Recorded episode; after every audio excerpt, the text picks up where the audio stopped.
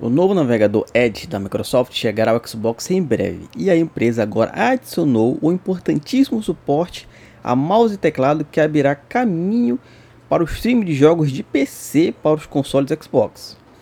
O Xbox Tester agora podem acessar essa nova versão do Edge e experimentar mouse e teclado na versão do console do navegador pela primeira vez.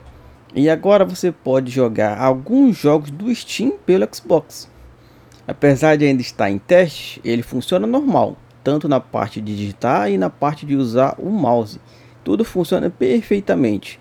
Segundo Tom Warren da The Verge, um vídeo foi divulgado mostrando o Steam jogando CSGO.